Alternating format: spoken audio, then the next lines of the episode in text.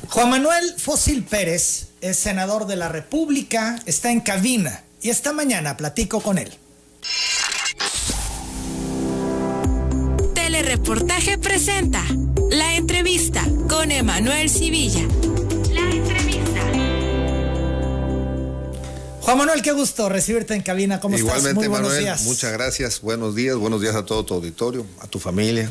Este, gracias.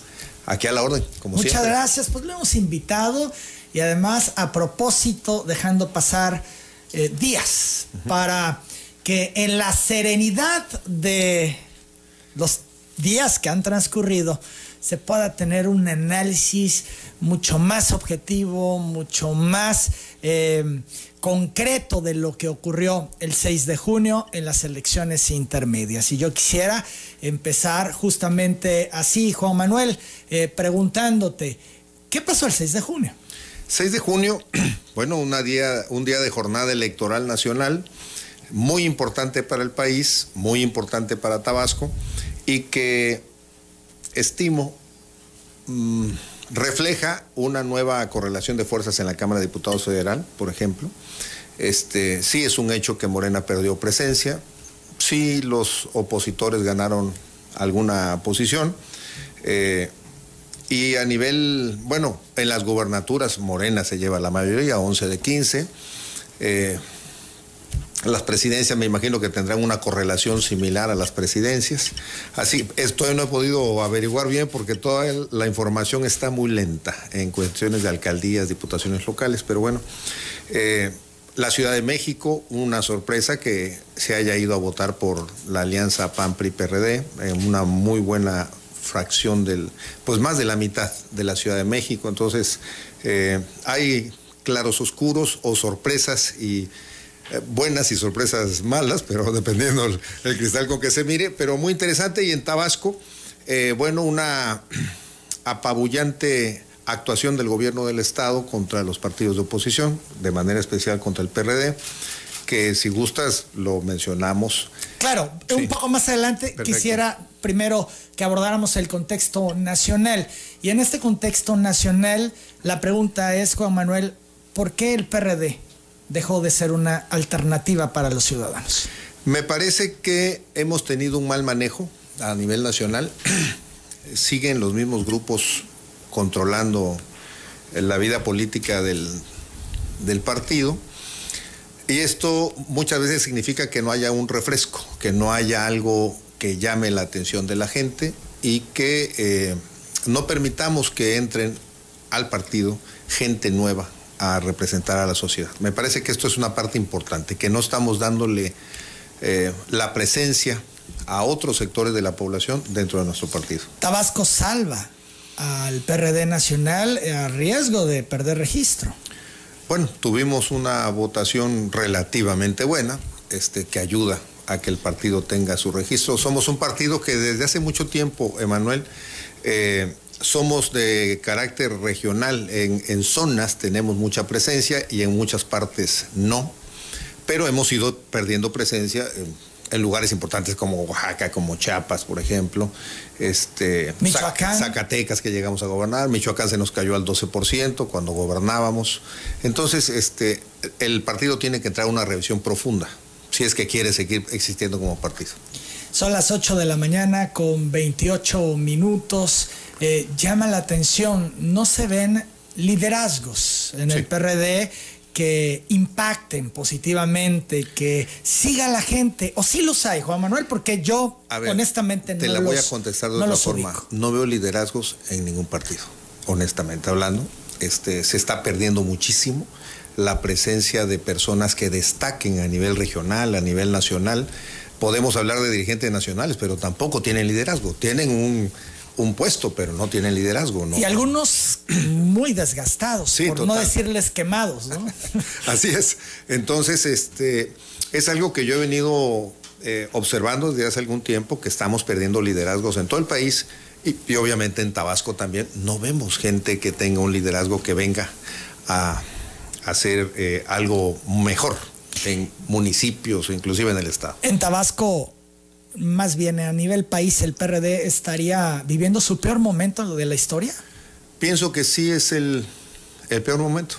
Porque hasta cuando iniciamos, que el gobierno de Carlos Salinas nos atacaba muchísimo, eh, la verdad es que el partido tenía muy buena presencia. En esos entonces, me acuerdo que hasta en Chiapas valíamos el 34%, por ejemplo, aquí en Tabasco igual, un 34%, y en muchos estados teníamos buena presencia. Y dando la pelea, y se llevaban Sí. diputaciones, y se llevaban municipios. Hoy Chiapas perdimos registro, por ponerte un ejemplo del contraste. Entonces nos está faltando como que se ha burocratizado el partido y necesitamos buscar líderes reales, líderes que verdaderamente saquen adelante al PRD. ¿Será que no terminan de entender eh, cómo está pensando el mexicano, qué quiere el mexicano y cómo se están comportando los partidos, en este caso el PRD? Sí, posiblemente les haga falta hacer un, o nos haga falta hacer un sondeo, ver bien la gente que está pidiendo y este, sobre eso eh, la oferta política. Yo escucho a tu, Di- digo, eh, eh, en parte es eso. A tu dirigente nacional en el discurso eh, y me parece como que no ha entendido qué pasó el 6 de junio, ¿no? Ni me parece tampoco que hayan asumido lo que les pasó. Yo a ti te observo eh, crítico al interior, observando situaciones, diciendo pues debemos irnos más al fondo, no hay liderazgos, etcétera. Pero esto contrasta lo- con lo que tu dirigente Zambrano expresa a nivel nacional. Bueno, Y es la dirigencia, pues Sí, es el claro. dirigente, es de donde eh, debería de empezar el análisis a fondo. debe empezar un análisis a fondo en el PRD, honestamente hablando, si queremos realmente este, permanecer, crecer. A mí me interesaría más crecer, eh, representar, porque eso es un partido político, representación social. Entonces, eh, si no lo hacemos, si no generamos cambios y pensamos que todo está bien así como está, bueno, pues simplemente en el 24 veo muy complicado que podamos este, sacar adelante al partido. Incluso mantener el registro. A Eh, cómo sí, están a las eso me refiero, ¿no? a eso me refiero. porque- Perderían el registro nacional. se, nos volvimos muy aliancistas eh, queriendo que otros nos hagan la chamba y la verdad es que el partido tiene que hacer su trabajo donde tengamos liderazgos buenos, candidatos buenos, nosotros tenemos que tener esas candidaturas. Tuvo toda su fuerza, lo platicábamos hace un momento, su inercia, lo que lograron gobernar en su momento la Ciudad de México por sexenios. Sí. Y al final no puedo dejar de pensar, el PRD fue López Obrador, se fue López Obrador y se vino abajo, se vino a pique el PRD, Juan Manuel. Eh, digamos que eh, Obrador es un liderazgo muy fuerte y que efectivamente mantenía viva. Primero fue Cuauhtémoc Cárdenas, después fue López Obrador. Aunque nunca como López Obrador. En el caso del ingeniero Cárdenas, con todo respeto. sí, para sí, el ingeniero, lo- ¿no? sí, sí, que fueron parteaguas eh, Cuauhtémoc y, Y luego vivieron sí. momentos de la historia de México diferentes, Diferentes, ¿no? A él le exacto. tocó enfrentar a Salinas en Exacto. una elección. eh, un cambio de régimen porque era tratar de romper el viejo esquema del PRI. Pero, pero no llegó eh, el ingeniero Cárdenas a tener la aceptación Es y la liderazgo- penetración eh, de López Obrador. Sí, de claro, entrada por el carisma. Sí, el exacto, ingeniero, eso que- un tipo seco. Austero, así, ¿no? sí, muy. Este, poco exacto. empático. Sí, ¿no? sí, sí, así es. Eh, a diferencia del paisano que pues se la sabe de todas todas, ¿no? Sabe cómo que conectar con la gente, ¿no? La empatía a todo lo que da. ¿no? Eh, sí, entonces la pérdida de esos liderazgos, pues obviamente nos ha hecho que bajemos eh, la presencia y la, eh, la estrategia que se ha seguido me parece que no es la adecuada y que necesitamos darle un nuevo aire al partido y abrirnos totalmente. Fíjate, Juan Manuel, yo recuerdo muy bien toda esa etapa eh, cuando eh, López Obrador empezaba a desmarcarse del PRD y a dar las señales de que iba por un, un nuevo partido y que se iba a ir. Y bueno, las críticas al interior, los chuchos a todo lo que da, pues en un linchamiento público, ¿no? Y Obrador decía, es que les va a ir mal porque no han entendido nada. Es que van a salir perdiendo el registro si siguen por la ruta que van. Eh, al final conforma Morena y ya conocemos el resto de la historia. Sí.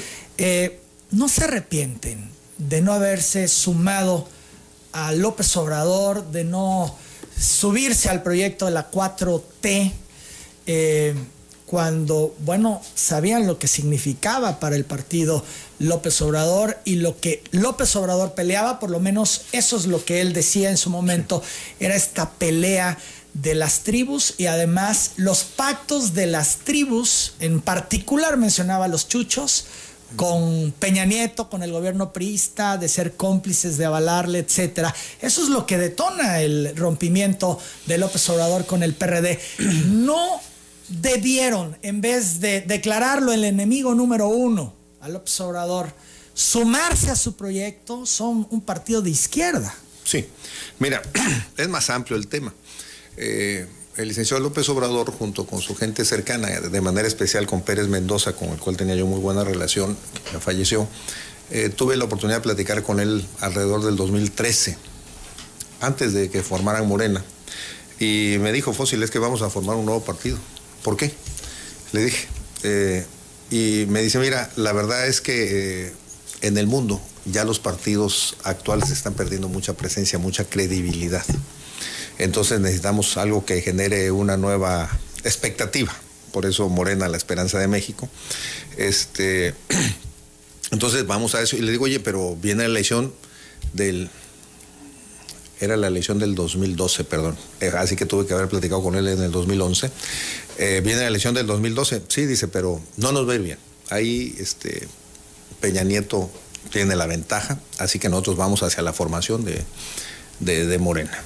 Ese fue el planteamiento. Entonces, ya haciendo retrospectiva, cuando te lo dicen, no lo entiendes, pero después ves que, por ejemplo, en España, eh, los partidos actual, eh, actuales desacreditados entra una nueva organización, una nueva esperanza para, para España, que era el Podemos, que barren todas las elecciones, pero al igual que barren, llega mucha gente que no es útil a la sociedad, que no saben cuál, cuál es la labor y a la siguiente van perdiendo toda su fuerza. Y así fue pasando en Francia, fue pasando en Brasil, fue pasando en muchas partes. Y obviamente México, con PAN, PRI, PRD, si lo quieres así, este, desacreditados y más que el sistema que generó López Obrador eh, a través de medios de comunicación y redes sociales principalmente, desacreditar el, a los actuales partidos políticos para poder llegar la esperanza. ¿no? Esto es, eh, ¿por qué no, en lo personal, por qué no me cambié hacia allá? Porque bueno, son, eh, viendo desde mi óptica tabasqueña, ¿no? Eh, la mayoría que se fue para allá pues, son los que estaban en el PRD. Y son con los que yo estaba normalmente este, compitiendo, ¿no? Así que no me parecía. Confrontados, vamos a pues decirlo también. Eh, yo no me confronto, compito. O sea, no me, no la confrontación política que es normal, ¿no? Porque buscan posiciones, ¿no? Los grupos buscan tener el control, tener los liderazgos, etcétera. Sí, sí. Entonces los primeros que salen corriendo para allá son con los que siempre he combatido aquí en el PRD. Dije yo, pues ahora qué, qué sentido tiene irme a seguir peleando allá con esta misma gente. Así que yo decidí mejor quedarme en el PRD. Además de que los ideales del PRD son muy buenos. ¿eh? El buscar que haya prosperidad, el buscar que haya eh, justicia social, el buscar que haya un mejor México, pues eso yo lo traigo en el corazón y vengo luchando desde hace 27 años dentro del PRD con López Obrador. Y bueno, participamos en cientos de mítines, en cuestiones de todo tipo. Entonces, mi pensamiento como perredista, como una gente que participa en política, este, no, no soy como tipo oportunista, ah, ahora parece ser que por allá va la jugada, no, este, soy un poquito más este, conservador, si lo quieres, en ese punto de vista. Ahora, cerrar filas con el paisano, por ejemplo, López Obrador, pues tú encabezaste con él eh, Dice cientos de mítines y diste muchas luchas, sobre todo en los momentos más difíciles, en los inicios. Ahí estuviste con él. Eh, ahora que llega, más allá de las siglas, ¿por qué no cerrar filas con el tabasqueño? Bueno, estoy en el PRD, punto uno.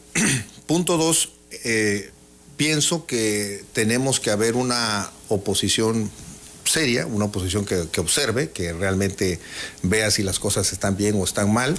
Morena ganó con muchos diputados, con muchos alcaldes, con muchos senadores, etcétera. Entonces, como quiera ser parte más del montón, no, nunca ha sido mi, eh, mi, ideal, mi, finalidad. Así que yo pienso que eh, quedarme en el PRD, primero que nada porque la gente votó por mi partido y votó por mí, entonces no me parece leal a la gente que tiene una confianza en uno irse a otro partido. O sea, ahora, con Morena, y Morena no, no existe, este, con López Obrador, la verdad es que en los planteamientos que él haga al Senado de la República y que estén bien, los estamos votando a favor. Eso no es ningún problema. Cuando no estamos de acuerdo, bueno, pues no podemos votar algo que no coincide con, con nuestra manera de pensar, con nuestros principios. Es todo, pero eh, si quieres, cerramos filas cuando es conveniente para el país y cuando nos sentimos que no, pues no vamos. ¿No es el momento de reconciliarse con López Obrador?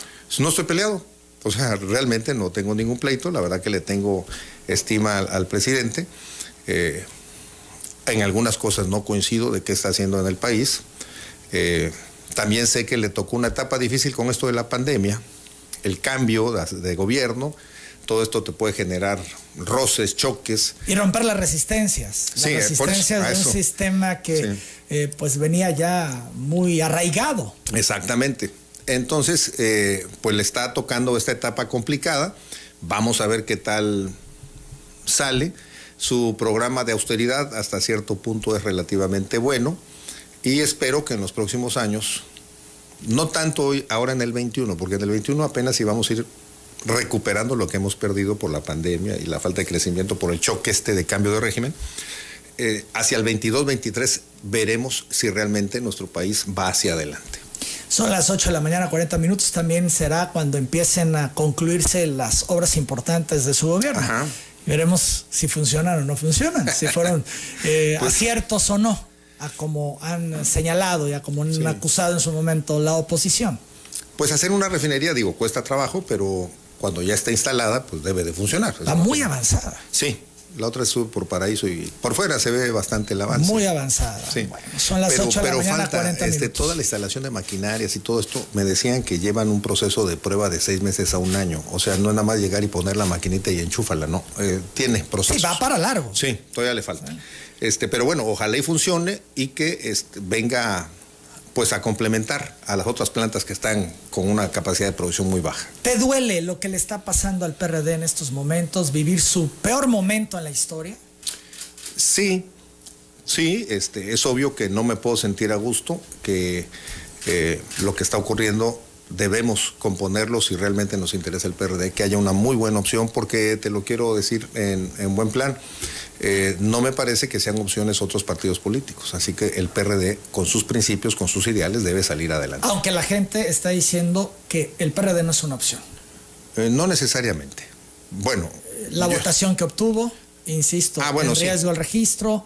Eh, Sí, a nivel nacional estoy de acuerdo. Están más próximos a perder el registro que a avanzar significativamente. Tenemos tres años para recuperarnos, Emanuel. Yo no soy una gente que me quede anclado en el pasado. Tendremos que ver nuestros errores. Aparte de lo que tengamos que hacer en Tabasco, voy a meter mi cuchara también a nivel nacional porque necesitamos levantar el Porque no están entendiendo, así hay que decirlo. Así es, porque no se está entendiendo. el discurso de Zambrano y de Ortega y de los chuchos, como toda la vida. Traen un conflicto. Polarizado y yo desde afuera que observo, ¿qué es lo que me llega como conclusión? Que pueden más el odio hacia el observador, porque se ve que hay un odio hacia el presidente, que pensar inteligentemente en estrategias para que el partido se recupere. Nosotros necesitamos representar a la sociedad y presentarle propuestas que llamen a la sociedad. No es el momento de estar en pleitos personales con el presidente. De hecho, casi nunca funcionan los pleitos personales, sea el presidente que sea, ¿eh? porque tienen todo el poder, tienen todos los medios, tienen todo para realmente aplacarte. Así que eh, me parece que es equivocada su forma de, estar actuando en la dirigencia y que necesitamos cambiar definitivamente. Son las 8 de la mañana, 43 minutos. Vamos a la pausa, regresamos, seguimos platicando con Juan Manuel Fósil. El bloque opositor no funcionó, dicen algunos en sus análisis, otros dicen funcionó parcialmente, pero por supuesto no con lo esperado. Regresamos. Juan Manuel Fósil tiene claro por qué no funcionó como esperaban la alianza opositora? ¿Aquí en Tabasco? Ah, bueno, a nivel nacional. A nivel nacional. A nivel nacional, eh, mira, bueno, buscaban una cierta cantidad de diputaciones, gubernaturas, obviamente, eh, y bueno, se tiraron con todo. La verdad es que se polarizó mucho el país en, en dos partes, la Alianza y Morena, y en esa polarización, bueno, por uno o por dos puntos eh, te llevas la, ventaja. Si te das cuenta, en muchas gubernaturas la diferencia es menor. Entonces la polarización como que no es muy conveniente, por un, por un lado. Este, por otro lado, bueno, a nivel de diputaciones, al parecer sí lograron el objetivo. Si tú sumas lo que tiene PRI, PAN, PRD, pues se logra un 40% que puede servir para que los cambios constitucionales que se busquen sin que y que no estemos de acuerdo, bueno, pues puedan Está como hoy. Si hoy tampoco tienen la Bueno, mayoría calificada, tienen la mayoría la- simple y han buscado siempre la negociación y terminan lo- votando con ellos. Lo que pasa es que Morena, bueno, sí, cuando hay acuerdo votamos. O sea, ese es el punto. Mira, sí, sí, pero, pero me refiero, tampoco hay gran diferencia del escenario actual al que va a venir eh, próximamente. sí hay algo de diferencia, mira, porque actualmente Morena, hoy, tiene casi el 70% de la Cámara de Diputados entre sus aliados y ellos. Realmente han logrado ir avanzando, convenciendo a la gente. Entonces tienen todo. O sea, tú pasas una, una reforma constitucional en la Cámara de Diputados, la mandas hoy en la mañana y a, la- a las 9 y a las 10 ya te la aprobaron. O sea, realmente no nos funciona una Cámara de Diputados. Digo, viendo país, viendo la República, viendo eh, la serenidad que debe tener una Cámara de Diputados, una Cámara de Senadores para estar legislando algo que realmente sea futurista, que le convenga al país, que proteja los intereses de la gente, pues no se puede estar votando así, que en una hora te saquen una reforma constitucional. Eso en ningún país del mundo se da. Entonces, sí necesitamos que haya un- una Cámara más, más serena, que realmente se piense en las cosas. Fíjate. Y, y yo entiendo la intención del presidente que quiere cambiar muchas cosas, pero ah, no puede ir eh, más rápido eh, que Espiri González. Todo tiene que ir con, con calma, ¿no? Pues es que él dice que se le acaba el tiempo, ya le quedan tres años. Andrés Manuel es estratega, él ya definió desde el principio qué es lo que tiene que hacer y ya le dio prioridad a eso, ya lo demás es secundario. Fíjate, hay un par de análisis que yo presenté aquí en telereportaje de dos panistas, y además panistas, uno de ellos muy radical, o sea, de la posición radical del PAN. Uno de ellos es Gustavo Madero. Él, eh, en el análisis que hace de lo que ocurrió el 6 de junio, dice que se centró la campaña del bloque opositor en capitalizar el odio contra AMLO. Sí, Error. error. La combinación de los dirigentes de estos partidos se asemeja más a Frankenstein que a un superhéroe que pueda salvar a México. Pues sí, nada que ver. Zambrano con Alito, con Marco Cortés. Mucha falta de carisma, Eh, mucha falta de liderazgo. Bueno, pero además eh, sin entender lo que estaba pasando. totalmente. ¿no? También decía Madero, que me parecía muy puntual en su momento, que si en la elección pasada se hubiese jugado la presidencia, Morena habría ganado de nuevo la presidencia del país. Eh, que la alianza no convenció a nadie, entre otras cosas. Dijo muchas cosas, pero digamos en síntesis esto. Damián Cepeda, otro panista, fue dirigente nacional del PAN, etcétera, es senador actualmente. Ah, senador. Dice, los resultados para la oposición no fueron buenos. Invita a no engañarse con mensajes de triunfo que no reflejan la realidad. También dice, qué mentira que Morena le hayan quitado la mayoría calificada. Pues no la tenía. Eh, que no tenían propuesta y solo se enfocan en el discurso anti-AMLO. Esto es, la alianza opositora no tuvo propuesta y fue solamente el odio anti-AMLO. Eh, los partidos no han logrado hacer una alternancia ni una alternativa, Una alternativa. con Morena. Es lo que ha señalado estos personajes que, en mi opinión, hasta ahora han sido los análisis más puntuales que yo he escuchado.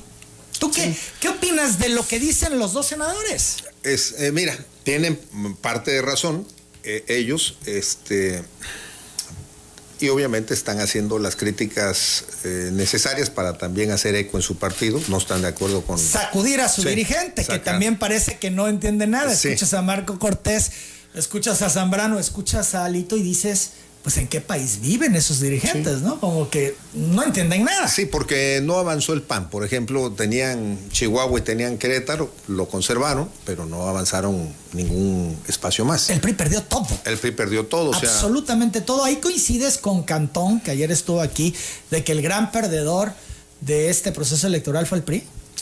El PRI en las encuestas ya nos aparece con un alto, y conste que ya no te puedo hacer tantas encuestas como antes porque todo está muy limitado, pero el PRI ya nos aparece con un alto rechazo en la República. Así que este, su posibilidad de crecer está muy topada.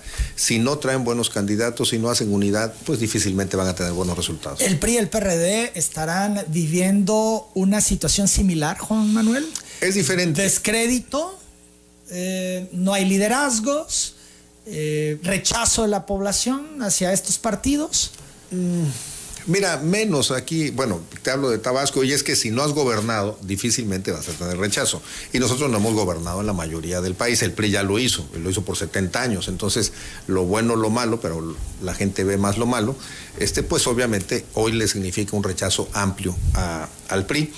Eh, cosa que le va a pasar a Morena en poco tiempo. De hecho, eh, es algo que sí vale la pena mencionar, Emanuel, los gobiernos de Morena han sido muy malos, los locales. Entonces, este, eso debería ser, si fuera un referéndum esta votación, dijeras tú, bueno, pues la gente va a votar en contra. Y resulta que votaron a favor. A ver, ¿qué pasó? Pues, ¿qué pasó? Sí, bueno, pues ese es el tema más importante que pasó, por ejemplo.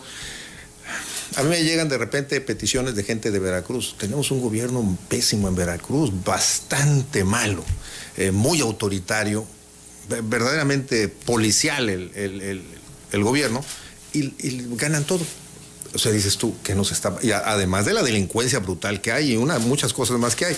Entonces tú, ¿qué pasa en todo nuestro pueblo? ¿Eso es lo que le quiere? Sí, sin duda, Cuitlagua no ha sido un buen no, gobernador. Pésimo, ¿eh? pésimo. Ha dejado mucho que decir. y es un estado muy importante, ¿verdad? sí, cómo no. Y un secretario de gobierno que tiene que, qué bruto. Es un atracador de caminos. O sea, no, así no puede avanzar el país. Entonces, ¿cómo entender por qué, a pesar del pésimo gobierno de Cuitlagua, que coincidimos, lo es, sí. Eh, la gente votó por Morena y ganó todo en Veracruz. Mira, me parece que la explicación está muy sencilla. ¿Ah, sí? O relativamente sencilla. a ver. Voy a platicar el caso de Tabasco. Nosotros aspirábamos realmente a ganar entre 4 a 7 municipios de los 17. ¿Cuáles? Ya obviamente mencionabas Cárdenas y Huimanguillo. Cárdenas, Huimanguillo, eh, Paraíso, Comalcalco, Jonuta, se veía Macuspana bien, por ejemplo, esos seis. Esos seis. Sí.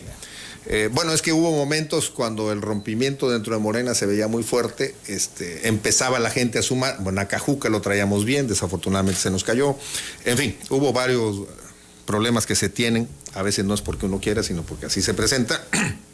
En fin, teníamos, y como nueve distritos locales que, íbamos a ganar por mayoría relativa, a, eso aspirábamos. Sin embargo, ya haciendo una reflexión seria, serena, dices tú, bueno, a ver, ¿qué pasó con la elección? Primer punto, y lo señalé desde hace año y medio, dos años, cuando recortan por el programa de austeridad del gobierno actual de Tabasco a todos los partidos políticos al 50%. Eso se oye de, ay, sí que el dinero del pueblo se lo están malgastando los partidos. Eso es, eso es discurso. Lo que están haciendo es debilitar a la oposición, porque ellos tienen todo el recurso público del gobierno. Más aparte se quedaron con la mayoría de los votos de, la elección pasada. Entonces tienes un gobierno poderoso contra unos partiditos que no tienen ni para pagar la gasolina ni las rentas de una oficina. Eso, eso no es equidad electoral. Segundo lugar, el órgano electoral. Igual, con el mismo pretexto de la austeridad, asfixian al órgano electoral, los doblegan, los arrodillan para que negocien con el gobierno y hagan lo que el gobierno quiere. Ya tienen el control del órgano electoral. Tres, los programas sociales de López Obrador. Oye, pues qué maravilla, el, Sembrando Vidas, acerca de, de 57 mil personas en Tabasco le dan sembrando vidas. A Veracruz, que tiene 8 millones de habitantes, le dan a 60 mil. O sea, aquí estamos de más. Qué bueno por Tabasco, pero es desproporcionado a nivel república. Le dan a 57 mil personas, a 42 mil chamacos les dan el programa Construyendo el Futuro. Ya tienes un universo de 99 mil personas pagadas de a 4 mil 500 pesos aproximadamente cada uno padrísimo el, esquema. Esto nos cuesta, o bueno, genera un beneficio para los tabasqueños de 5 mil millones de pesos, estos dos programitas al año, ¿correcto? O sea, a los tres años son 15 mil millones de pesos. Viene la inundación, qué padre la inundación. La gente ya está pide inundación, querían votar por Granier para que se inundaran y les dieran despensa. Imagínate eh, a, qué, a qué nivel llegamos. Pues viene la inundación, López Obrador Dice, pobre mi pueblo, se inundó todo porque le tuvimos que abrir a las presas, igual que lo hizo Felipe Calderón. bueno, pues vamos a darles. Entonces, a 240 mil familias les dan 10 mil en efectivo, más unos 15 mil pesos que calculo que hacen en seres. Estamos hablando de 6 mil 900 millones de pesos que se han repartido en este año para cuestión de 240 mil damnificados. Así que ya tiene 100 mil aquí de Construyendo el Futuro, Sembrando Vidas, 240 mil, ya son 340 mil personas beneficiadas. Y ahí te vas acercando a los números reales de la elección de lo que sacaron. Y si a los de Sembrando Vida le dice, pero tienes que venir con tu mujer a votar ¿eh? para que sigas en el programa, pues ya tienes otros 50 mil votos. El presidente insistió mucho que nadie. Es mentira, es mentira. Todo mundo. Se creyera eso de que si no votaban por Morena se perderían los eh, programas sociales. y ustedes lo advirtieron, tú en varias conferencias de prensa decías, no se dejen engañar, los programas van a seguir, gane o no gane Morena. No, mira. Pero eso no permió. Claro que en no. la gente. No. O sea, le hicieron sí caso a López Obrador, imagínate. La gente ¿Eh? sí se creyó. Le hicieron más caso al técnico que maneja el grupo de Sembrando Vidas, que le dijo, si no votas por Morena, entonces vas a perder ese- esa situación. Y Eso fue lo que pasó. Eso fue lo que pasó en realidad, y el voto fue totalmente sistemático eh, en favor de Morena. De hecho, aquí tengo la declaración en un video de un compañero de Huimanguillo, de Peje Lagartero, Barahona, donde él abiertamente, creyéndole a López Obrador, se puso a hacer campaña por el PRD, por Chavo Herrera. Bueno, ya lo cortaron del programa hoy. O sea, ya, ya habló, licenciado, ya no aparezco en el ¿Y programa. cuál Y- fue el no hay razón, no, hay le han razón, dicho por no qué lo, razón, lo ¿no? sacan del programa. Simplemente es político. Eh, el, el- el- el manejo del programa es totalmente electorero. Así que todo esto es lo que va haciendo que, pues, el partido de Morena sea quien cap- eh, capitalice todos los votos del gobierno federal y estatal. El estatal, aquí vamos, la policía. Como tú habrás informado aquí, a siete municipios le cambiaron la policía a dos, tres días de la elección. Esa policía, junto con la Guardia Nacional, la Policía Municipal, todos operaron para intimidar a los opositores, a nosotros, nos- y sobre todo al PRD, a nosotros nos detuvieron gentes en diferentes municipios. Y además la policía sirvió para proteger todo el operativo que hizo Morena el día de la elección. O sea, realmente estamos en una elección que no, definitivamente no fue una elección democrática. Y esto es grave, tanto el uso del recurso público en favor de un partido como la policía. Mal las dos cosas. Ya ni decir de funcionarios de ayuntamientos, de gobierno federal, estatal, todos operando la elección. En Cárdenas y Huimanguillo, que son dos municipios que se venía muy fuerte el PRD. ¿Y ¿Qué pasó? Llegaron al extremo de inhibir las señales de celular, tumbar el sistema celular y de internet. No se podía comunicar la gente en los poblados de Cárdenas, Huimanguillo y en la cabecera de Huimanguillo. Así que prácticamente tenían secuestrada a la población. Eso es importante, ¿eh? no sucede en cualquier elección. Eh, no lo podemos dejar pasar por alto. Y no fue en todo el estado. No fue en todo el estado, en municipios focalizados donde ellos sabían que tenían serios problemas. Fíjate, de Huimanguillo está Barahona, que ya lo dieron de baja del Sembrando Vidas. En Huimanguillo inhibieron el sistema de, de comunicación. En Huimanguillo fueron a cambiar la policía. O sea, la Guardia Nacional allá en Villa La Venta circulaba con armas este, y se intimidó a la población. Salió a votar muy poca gente en, en- en la venta, cerca de má- máximo el 30% a los opositores, a los que estaban trabajando el día para promover el voto, les decían los de la Guardia, según me comenta la gente, este, estás cometiendo un delito electoral, te vamos a detener si te volvemos a ver. Entonces te van replegando a tu gente y te están dejando desarmado.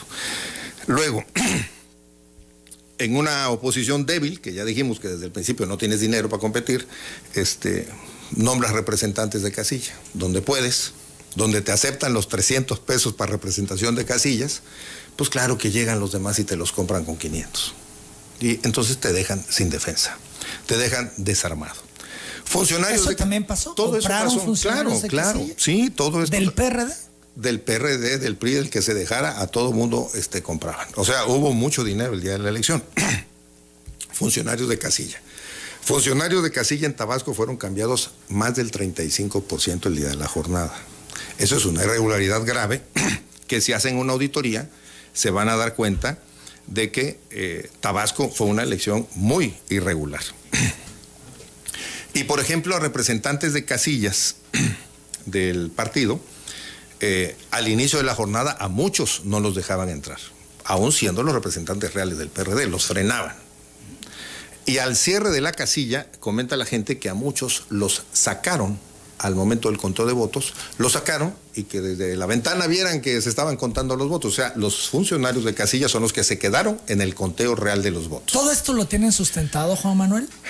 Hay cosas que podemos sustentar, cosas que no, Emanuel, pero lo que te estoy narrando es la sistematización de un fraude electoral. Entonces, ¿a eso atribuyes tú la derrota del PRD en Tabasco? A eso atribuyo yo tanta votación en favor del partido Morena, no. a pesar de sus malos gobiernos. No a falta de propuestas, Ah, no. a malos candidatos. Eso, o sea, eso es un análisis que también lo puedo eh, hacer sin ningún problema, pero, pero yo no puedo, no puedo dejar pasar por alto. Tú como partido no puedes ir a una competencia contra el aparato público. Así como te lo estoy narrando, así pasó. Entonces cualquier partido está indefenso, es incapaz prácticamente de poder. Ayer decía eh, Oscar Cantón, bueno, cuando el que pierde le cae la realidad encima, pues lo que hace es patalear. ¿Esto es pataleo? Vamos a la pausa, regresamos a seguir platicando con Juan Manuel Fósil. Es el pataleo después de que se perdió la elección en Tabasco. Decía Cantón ayer, bueno, si hubiese sido una elección de Estado, no hubiera ganado el PRD Paraíso y no hubiera ganado el Independiente Cunduacán y no se hubiera ganado también la oposición Zapata. Si hubieran querido ganar todo, ganan todo. Bueno, ya perdieron Zapata. Este, Perdón, ya, eh, Tacotalpa, ya, a través del órgano, ya a través del órgano electoral ya dieron vuelta al verde, es parte de lo que está haciendo el, órgano electoral. Efectivamente hubo tres triunfos, eh, Tacotalpa, Paraíso para el PRD, y el independiente. En esos tres hay situaciones muy sui generis. A ver, vamos al análisis. La división del grupo de Morena, la división de la gente de Morena nos llevó, nos ayudó a que esa división se fuera hacia otro. Esto es, eh, fue contra Nidia en Cunduacán el tema, la confrontación y por eso logra el independiente avanzar. Mal vista la presidenta eh, en encuestas, muy mal eh, un rechazo del 75-80%. ¿En tus encuestas? sí. ¿80% de rechazo sí, muy alto, muy alto. Inclusive su candidato... ¿Fue, mal gobierno? ¿Ha sido mal gobierno ni idea? Pues la gente lo califica como mal. Y bueno, en la encuesta eso, la única encuesta que pude hacer, esa fue, y me señaló que el gobierno estaba muy mal. Y si Oscar Ramos, que es un maestro, eh, que conozco de hace muchos años, experredista, eh, era su secretario del ayuntamiento, bueno, pues iba a correr una suerte difícil, que inclusive todo este sistema que te estoy narrando aquí de cómo hicieron la elección, este, precisamente es lo que hace que Oscar esté al final compitiendo por dos mil o tres mil votos de diferencia, que dices tú, como un gobierno tan malo, un Oscar Ramos que también está mal calificado y, compiten hasta el final con tantos votos, es irregular esto. Que no me vengan a mí con que pueden gobernar lo más mal posible y de todas maneras la gente sale a votar. No, hombre, no es posible. Y en Paraíso. No es creíble. No es creíble. Bueno, el caso de Paraíso a mí me llama mucho la atención. Yo decía, bueno, pues Morena va a buscar a toda costa por lo menos ganar tres municipios así como claves. Centro, por ser la capital del estado. Eh, Paraíso, porque ahí se lleva a cabo la refinería, la construcción de la refinería, uno de los grandes proyectos del presidente López Obrador y por supuesto Macuspana, la tierra del presidente López Obrador. Uno pensaba, bueno, en estos municipios. Cuando menos esos se van a meter con todo y pierden paraíso. Sí.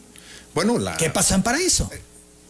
Mm, una eh, imposición de candidato que no era lo deseable por la mayoría de la gente, así que les generó una división interna fuerte. Eso es una mala candidata.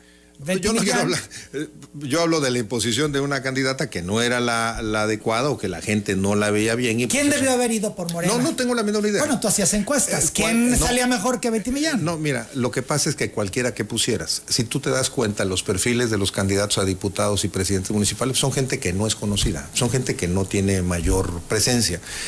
Eh, diríamos como decía López Obrador hace mucho tiempo, que el PRI era una maquinaria electoral que si hasta una vaca postulaba, la vaca ganaba.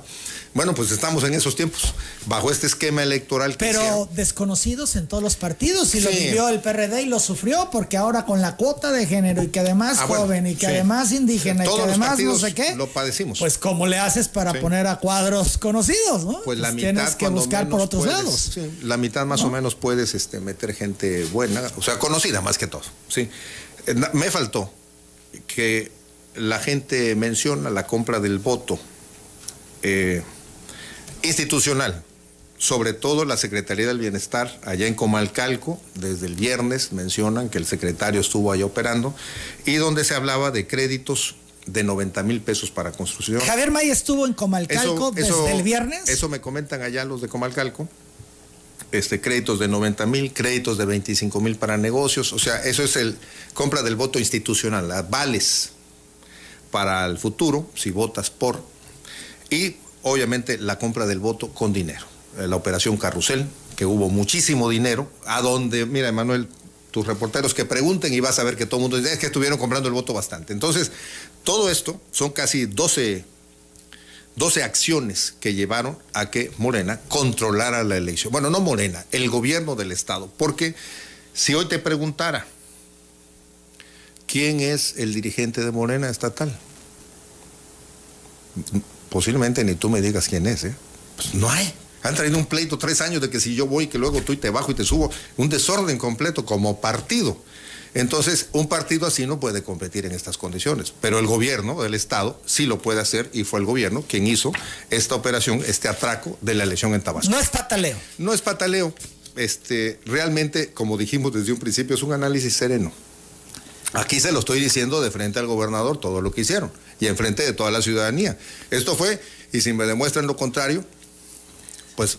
¿Por qué no, impugnan en todas las ah, posiciones? Porque, bueno, como mencioné. Impugnaron Cárdenas, impugnaron. En los municipios donde tenemos elementos. Eh, pero no, pero no en todo, no en todo, no en todo. También hay que ser realistas. En algunos lugares, en algunos municipios estuvimos muy débiles. El resultado electoral así nos lo manifiesta. Significa que vamos a tener que trabajar fuerte en esos municipios. Entonces, no pataleo. Eh, le devuelvo su vitacilina al gobernador. La puede usar como quiera. aquí lo dijo. Sí, sí. Entonces, este pero nos vamos a preparar para la siguiente. Nada más que este atraco electoral tampoco se lo vamos a permitir. Se, lo vamos a estar cantando.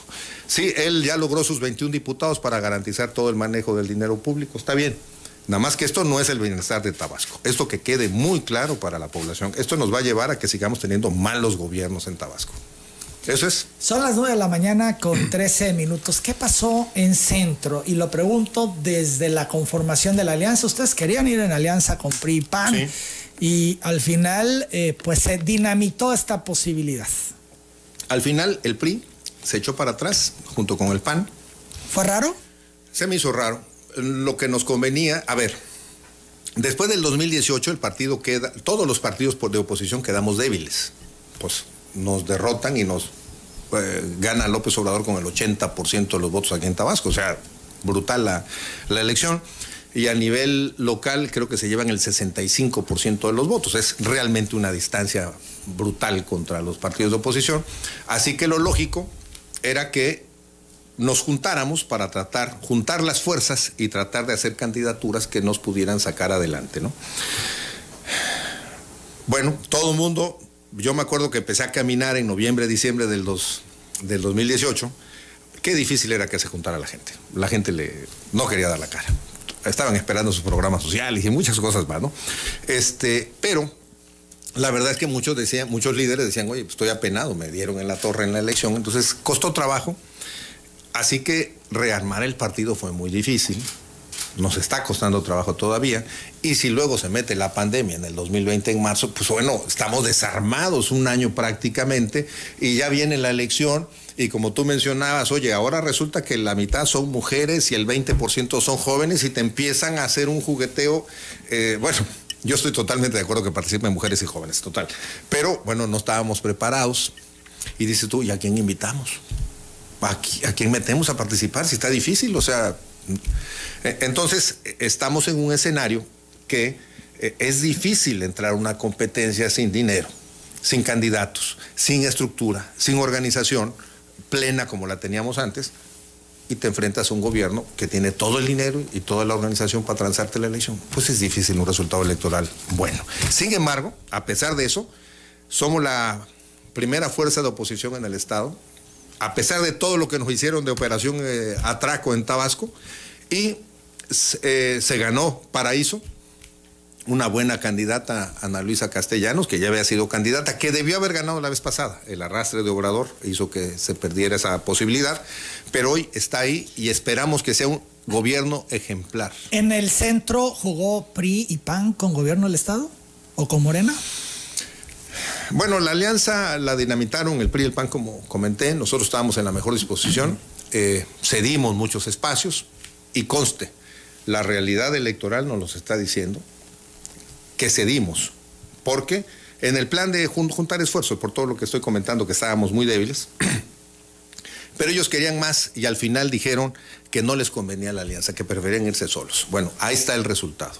Como PRD, como partido mayoritario en esa alianza, nosotros siempre estuvimos en la mejor disposición de ayudar, de ceder, etcétera. Ellos no, la verdad pienso que el presidente nacional del PRI eh, decidió no confrontar al presidente aquí en Tabasco con la alianza y hacerse a un lado, que todos fueran por separados. Ahora, ¿no esperabas mayor votación? Tabasco por Campeche, pues, o sea... Mayor votación de Manuel Andrade que le aportara más a. Aquí en el centro sí. Yo esperaba. No fue así como sorpresivo. Yo esperaba un mejor resultado, definitivamente, pero ya viendo, analizando los resultados, debo reconocer que no estamos bien como partido en el centro, que no pudimos tener representantes de casilla en muchos lados y los pocos que teníamos, a muchos los compraron. Entonces, eh, difícilmente puedes defender una elección. Y no tuvimos. Eh, dinero para apoyar promoción del voto, cosa que Morena sí tuvo, que pagaba 1.500 pesos a un montón de gente para promover el voto, realmente fue la compra del voto, pero bueno, ellos sí lo tuvieron, nosotros no. Entonces, ¿cómo, cómo enfrentar un aparato tan fuerte? Por eso el resultado no fue lo esperado. Las 9 de la mañana, 17 minutos, vamos a la pausa, regresamos, seguimos platicando, hablemos de resistencia civil, que es un tema que a mí como tabasqueño me preocupa mucho porque dicen, bueno, se está resolviendo, se tiene la tarifa más barata, se tiene el borrón y cuenta nueva y ahora el PRD busca la resistencia civil. Sin resistencia civil desaparecen. Es el pretexto, la resistencia civil, por cuestiones político-electorales. Pero es también un daño a Tabasco porque podrían estar generando un escenario de nunca acabar si se mantiene la resistencia civil. Volvemos. El tema de la resistencia civil. Tengo otras muchas cosas que tienen que ver con lo electoral, pero eh, se nos está yendo el tiempo y es, me parece fundamental abordarlo. Juan Manuel han anunciado que regresa la resistencia civil, convoca el PRD a este movimiento de resistencia civil que tiene que ver con cuestiones de eh, pues la CFE, las tarifas y demás. Eh, todo el esfuerzo que ha hecho el gobierno no ha sido suficiente. El borrón y cuenta nueva que ya se dio no ha sido suficiente. No por cuestiones político-electoral de tener una bandera, porque así se mira. Puede ser que no sea, pero así se mira. Eh, están emproblemando a Tabasco, están generando condiciones para que este tema con la CFE nunca se resuelva. Bueno, este, nada más quiero, ya porque vamos a tener el problema electoral de, eh, nada más concluyendo el tema de la suma de, dinero entre Sembrando Vidas, comprando el futuro, eh, cómo está construyendo el futuro, Sembrando Vidas y la inundación, se invirtieron en Tabasco 12.159 millones. Entre el número de votos, 488 mil pesos que tuvo, 488 mil votos que tuvo Morena, cada voto cuesta 27 mil pesos. Contra 2.200.000 pesos que tuvo el PRD para participar, nos costó cada voto a nosotros 17 pesos contra 23 mil pesos. Pregunta Juan Manuel, entonces que gobierno federal eh. debió de no haber eh, dado dinero ni en seres, no, debió de no haber activado el Sembrando Vida ni todos estos programas sociales. Ese apoyo al pueblo de Tabasco es bueno. Lo que está mal es el manejo perverso de la gente, de los mal llamados servidores de la nación, los cuervos de la nación, porque lo utilizan todo electoralmente hablando. Entonces, es eso una estructura electoral. sí, es una estructura electoral, es el manejo del recurso público en favor de un partido. Esto es lo que estamos viendo, más la fuerza policíaca, bueno, pues estamos en un estado totalitario. Esta es la verdad, aparentando democracia. Bueno, esa es la conclusión ya que quería mencionar. Nada más esto, ¿eh? sin la compra del voto, sin compra de representantes, sin, compra, sin un montón de cosas, ese voto cuesta 23. Con la suma de los programas. Con la suma de los programas y la inundación, porque, bueno, hasta mencioné que se estaban medio repartiendo eh, en seres antes de la jornada electoral y dijeron que solo los estaban cambiando de bodega. Bueno, entonces, tema de resistencia civil. Es un tema que pienso que tenemos que revalorar en el Consejo Estatal. Pero ya anunciaron que va. Sí, ya nuestro presidente lo dijo. Bueno, por eso, revalorar cómo le vamos a entrar. Se precipitó en hacer un anuncio eh, de esta magnitud, porque insisto, es un tema muy, muy serio. Es un tema económico. Porque están generando, pues, o sea, tarifa más baja ya no puede haber de la que tenemos. Eh, pedían el subsidio para la época de invierno, ya se logró el subsidio para la época de invierno. O sea, todo lo que han pedido lo han ido concediendo. Más, más no se puede. Bueno, mira. Entonces, que volver a decirle a la gente, pues no pagues y que sea un tema de nunca acabar. Es ah, ¿Por se tanto cuanto injusto para Tabasco. ¿Por qué se inició el tema de la resistencia civil? Aparte de la protesta electoral, precisamente contra el fraude de Roberto Madrazo en el 94, eh, realmente la gente se empezó a sumar a esto porque la luz eléctrica venía muy cara, la situación económica estaba muy mala. Y bueno, yo quisiera comparar, hoy ya mejoramos la situación económica de la gente.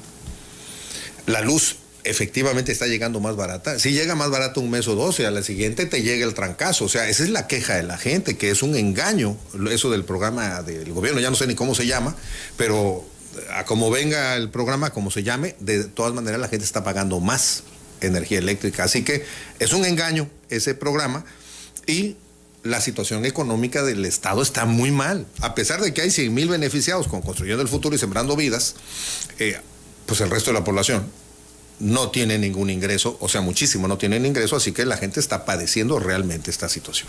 Y aunque tengas el Sembrando Vidas o Construyendo el Futuro, este, pues, si te llega la luz de 800, de mil pesos, te están quitando una parte de tu dinero, o sea, y que, y que a veces, a ver, y no estoy hablando de gente que tiene clima, gente que tiene un refrigerador, gente que tiene una lucecita en su casa o una televisión y tienen que pagar cara a la luz. Entonces, es un, es un tema que tenemos que hablarlo bien para poderlo explicar a la gente, pero es un tema económico. ¿eh? La pobreza de Tabasco es muy grande. Es un tema económico. somos el segundo estado con más desempleo del país, que quede muy claro, aunque nos quieren engañar que... bueno, los datos y los indicadores que ha dado el INEGI son contrarios a lo que tú dices. No, no, chequen los datos hoy. Es segundo estado con más desempleo.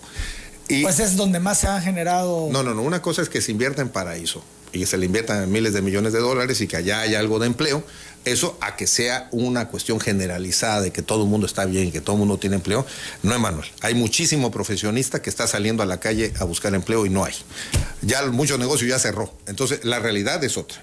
Así que. Para entender bien eh, lo de resistencia civil, lo anuncia el dirigente del PRD, sin embargo, en el Consejo se va a meter a un análisis mucho más detallado. Esto es, no está sucediendo en estos momentos. Mm. No, estamos en defensa de la resistencia civil de la gente. Yo lo que digo es que tenemos que salir eh, mediante una decisión del Consejo a que veamos qué decisión tomar real y cómo vamos a defender a ¿Cómo van a operar la resistencia civil? Hasta el momento no hay un llamado a la gente de no paguen. Bueno, o si hay un llamado, o sea, para entenderlo. A ver, no lo necesitamos llamar. Si no tienes para pagar la luz, no la vas a pagar. Discúlpame. Entonces, eh, pues lo que hacemos es decirle a la gente, oigan, pues si no tienen, no, primero comen y después paguen la luz si tienen dinero, pero no pueden quedarse sin, sin comer. Este, o sea, esto es, no, es una decisión de que le digas a la gente, oye, no pagues. Simplemente la gente también quiere una protección, una seguridad de que no les va a pasar algo, que no los van a meter a la cárcel, ¿no? este tema de resistencia civil es una bandera política del partido. Les beneficia al final porque, bueno, pues dan seguimiento a la gente que está en resistencia civil, eh, este acompañamiento que si les cortan, ahí llegan y les ayudan y reconectan. Eh, yo, yo eso es lo que quiero, a ver, cuántos votos tuvimos en comunidades que están en resistencia civil y cuántos tuvo Morena. Como que a la gente le conviene más que vender su voto a mil, mil quinientos pesos el día de la jornada que lo de la resistencia civil. Al cabo la resistencia dicen, de todas maneras yo no la pago. Y si aparte me dan dinero, pues qué bueno. Entonces, estamos en una situación complicada en Tabasco. Es una eh, cuestión que desde hace más de ya 25 años, 27 tenemos con la resistencia civil, que se ha venido... Eh, ya en nuestra canasta básica, en los pagos que tenemos que hacer, no está registrado en miles de familias. Así que eh, tendremos que, verlo con, desde otra óptica. Primero que nada, que el gobierno realmente baje la tarifa, punto uno. Punto dos, que se mejore la situación económica, porque no podemos tener a la gente desempleada, no podemos tener a la gente sin hacer nada en su casa. Eh, esto es algo fundamental. En Tabasco tenemos que luchar todos porque haya trabajo, porque haya prosperidad. Este es el reto de todo gobierno Así que la resistencia civil y muchas otras resistencias van a funcionar porque la situación económica del país, del país y del Estado en particular está muy mal. Las 9.28, vamos a la pausa, regresamos a la recta final de esta entrevista con el senador Fósil. Empieza la limpia de nuñistas en el PRD. Regresamos. ¿Ha iniciado ya la limpia en el PRD, Juan Manuel Fósil? Mira, no, no, no estamos, bueno, no, no que yo sepa, este, hubo gente que se fue a otro partido, que obviamente tendremos que eh, borrar del, listado nominal de, nuestro partido, del, padrón, este, pero no estamos en, lucha contra nadie. Eh, como tú mencionabas, los muñizas. Advertían a Fitz, por ejemplo, tú decías en la en alguna rueda de prensa que pues ya le quedan dos meses de vida en el PRD porque ya los vamos a expulsar, ¿no? No, no, yo nunca dije que lo vamos a expulsar, pero que... Ya hay un procedimiento, ¿no? No. No hay un procedimiento. y ¿eh? entonces, ¿por qué dices que dos meses así se Bueno, dos meses, no, que dos meses cobrando en la nómina de la Cámara de Diputados, porque fue un diputado que dejó el licenciado Núñez este, como diputado.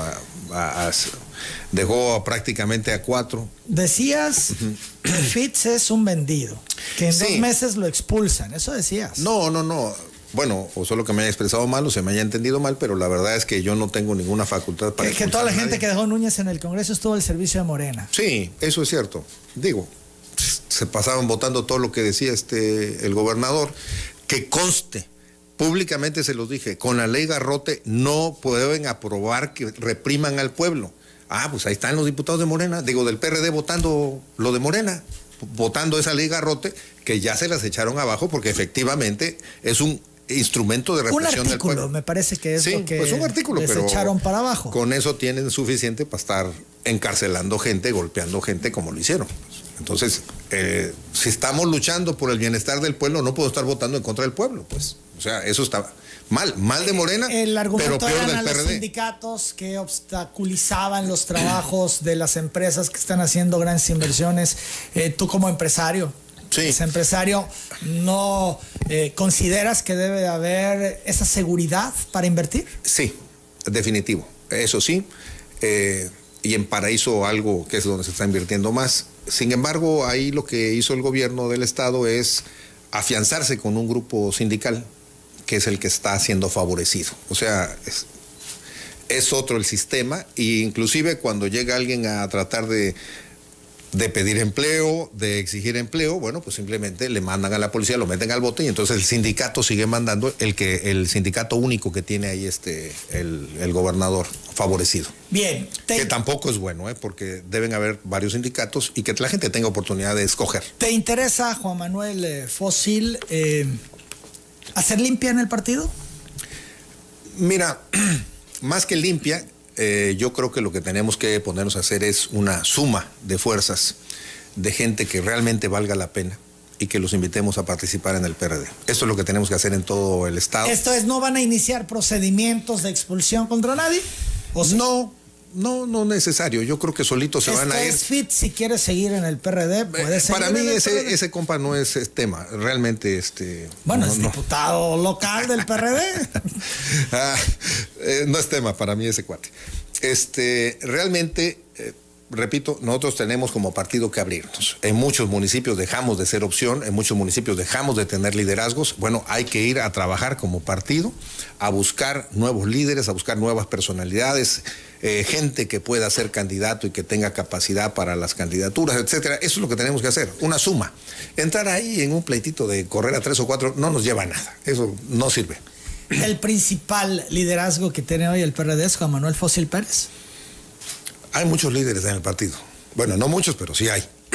Este, yo soy el que tiene el cargo este, pues más importante si lo quieres ver, pero digo, no me ando creyendo el, líder más fuerte ni nada. No, pues tu expresión, la corriente, eh, la tribu, ¿no? Como se les dice, es la que trae el control, la dirigencia, eh, eres el personaje que sale, puntualiza, eh, en fin. Sí. Mira, eres el, liderazgo, por lo menos, más evidente del partido. mira, yo tengo una conducta de gente derecha gente honesta, si estamos logrando conciliar intereses es porque la gente sabe que nosotros, bueno, en lo personal procuro cumplir la palabra, cumplir los acuerdos que hacemos. En ese, en ese tenor es que es más fácil que para conmigo pueda gente venir a, a acordar y que eso nos permita tener este, la oportunidad de de hacer las cosas bien, en, bien del partido y del pueblo de Tabasco. Como están las cosas hoy, y bueno, siendo tú el liderazgo más visible del partido, eh, ¿estarías ya perfilándote al 2024 a la candidatura al gobierno? Tú tuviste la aspiración en su momento, en el 2018, la buscaste. Sí. Eh, ahora, pues más a mi favor cuando no se ven otros cuadros. Mira, lo primero que tenemos que hacer es reorganizar al partido Porque si bien fue un atraco la elección que hizo el gobierno, también tenemos que reconocer nuestros errores, tenemos que reconocer nuestras debilidades y que no podemos ir a una nueva elección si no somos capaces de enfrentar al gobierno. Así que lo primero es reorganizar al partido y después veamos qué persona puede ser la ideal que sea nuestro candidato o candidata a gobernador. Hoy el PRD, según los números electorales, vamos a hablarlo con la frialdad de los números, vale el 13.62% de la votación. Es una diferencia tremenda en comparación a Morena, que tiene el 52.36%. Y si te alías o hacen esta alianza PRI, el PRI tiene el 8%, el PAN, bueno, 1.36%. Sumando a todos, eh, no avanzan mucho, están muy, muy por debajo. Esto los pone en una gran desventaja, Juan Manuel. Estamos en desventaja de inicio, de arranque, pero tampoco estamos inválidos. O sea, tenemos mucho tiempo para trabajar, tenemos tiempo para reorganizarnos y que, repito, Emanuel, y que quede bien claro para todo Tabasco, yo no veo bien los gobiernos de Morena. Cuando menos toda esta cauda de alcaldes que pasaron, muy malos alcaldes, pésimos, que bueno, el gobierno que sí tiene las encuestas, que las muestre para que vea cómo es posible que tan malos gobiernos saquen tan buenos resultados. Esto es inconcebible. Solo es a través del aparato público y del dinero público que lo lograron hacer. Así que yo estimo que ahora estos que van a llegar nuevos, no lo quiero, ¿eh? porque la verdad que se lo quiero confesar a Tabasco. A mí, si gana alguien de otro partido, pero es la mejor opción y gobierna bien, a mí me da gusto, porque eso es lo que estamos buscando, que, que a Tabasco le vaya bien, que al pueblo, al municipio que sea le vaya bien. No que vayamos para abajo y para abajo, porque si no, nos estamos hundiendo cada día más y más. Y sacar adelante a un muerto que está ya a 20 metros de profundidad, cada día nos va a costar más trabajo. Entonces, hay muchísimos problemas en los municipios y si siguen llegando malos gobernantes, más van a hundir al municipio y va a haber más problemas de todo tipo.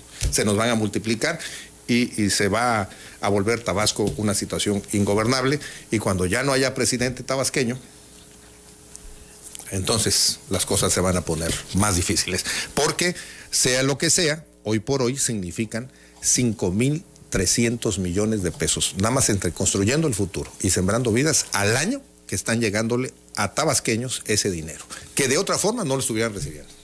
9 de la mañana con 40 minutos. Es el 10% del presupuesto estatal esta cantidad, para que veas. O sea, es algo muy importante lo que se recibe en esos programas. Se requiere un pacto por Tabasco, digo con el nombre que sea, pero entendiendo el concepto, esto es que todos los partidos políticos tengan interlocución con el gobierno del Estado, que se sienten, que platiquen, que pongan eh, temas sobre la mesa. A mí me interesaría mucho tratar el tema electoral que no podemos irnos a una elección de esta forma, definitivamente. ¿Con el gobernador, con el secretario de gobierno? ya lo tendría que ser con el gobernador si es que eh, tiene interés. Si no, van a haber problemas para el 2024. Sí, así lo es. Sí, ¿por qué? Eh, eh, ¿Es una advertencia? No es advertencia, pero simplemente si no hay respeto al ciudadano, si no hay respeto a la voluntad popular, porque comprar el voto no es respetar la voluntad popular. O sea, a, utilizar la policía para intimidar a los opositores, eso no es respeto ni a los partidos ni a la, ni a la ciudadanía, ni al ciudadano que está luchando por algo diferente. O sea, es que podemos pensar diferente. O sea, no, no es que, ah, todos tenemos que pensar como Morena. Espérame, güey. O sea, no. Eh, puede haber gente que pensemos de manera distinta que las cosas se pueden hacer mejor. Bueno, déjenles hacer su trabajo. No estamos obligados a hacer lo que uno quiere. Entonces, si hay un interés de tu parte de sentarte con el gobernador para abordar el tema electoral. Y, además, eh, yo le pediría a los diputados que vayamos viendo reformas, eh, y a nivel nacional lo voy a proponer también, donde no se permita el uso de la policía, donde reforcemos que eh, una cosa es que la policía vaya donde haya un problema, a que la policía te esté vigilando toda la elección. Eso es diferente. Y otra cosa, que el recurso público no sea el motivo de chantaje para que la gente vote por un partido. Estamos retrocediendo, sinceramente estamos retrocediendo. Digamos que si Obrador es honesto y él maneja las cosas bien, pues qué bueno. ¿Y el, y el que venga? ¿Será que va a ser honesto igual? Suponiendo, sin conceder.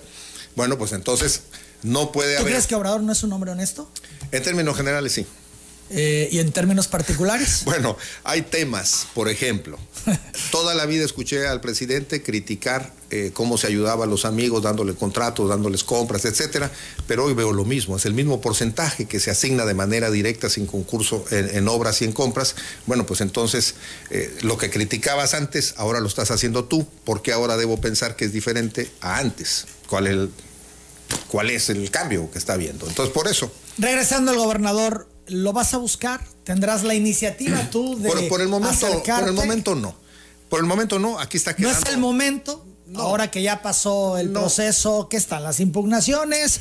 Eh, vamos, a, vamos a dejar correr. Yo quiero ver el desempeño. ¿Dejar tiempo? Sí. Vamos a que se reflexionen aún más las cosas. Yo no estoy de acuerdo en este abuso electoral que hubo en Tabasco, honestamente lo digo. Este, y el gobernador también tiene que verlo también tiene que reflexionarlo. No se pueden ir a la gandalle. No puede ser que la lucha de Morena sea la gandalle, sea la tranza, sea el atraco electoral. Y sea, sobre todo, en perjuicio del tabasqueño que no está recibiendo eh, un Tabasco mejor, un municipio mejor. Estamos peor cada día, sinceramente lo digo. Ha hablado mucha gente, Juan Manuel Bartolo Hernández Arias, delegado de la ranchería La Ceiba de Villatamulte de las Sabanas, te pide apoyo con viajes de grava de revestimiento para las calles de la ranchería, están destruidas. ¿Cómo? Eh, te entrego aquí esto. La familia Limón Lamoyi te saluda. Jesús Gaspar Ramón, persona con discapacidad visual y presidente del Club Deportivo de los Ciegos Débiles Visuales, te saluda. Saludos, eh, José del Carmen Regil Hernández te envía saludos. Eh, y bueno, dice, el PRD traicionó a Obrador con los chuchos. Empezaron a hacer grupos desconociendo a Obrador, por eso el licenciado Obrador hizo Morena.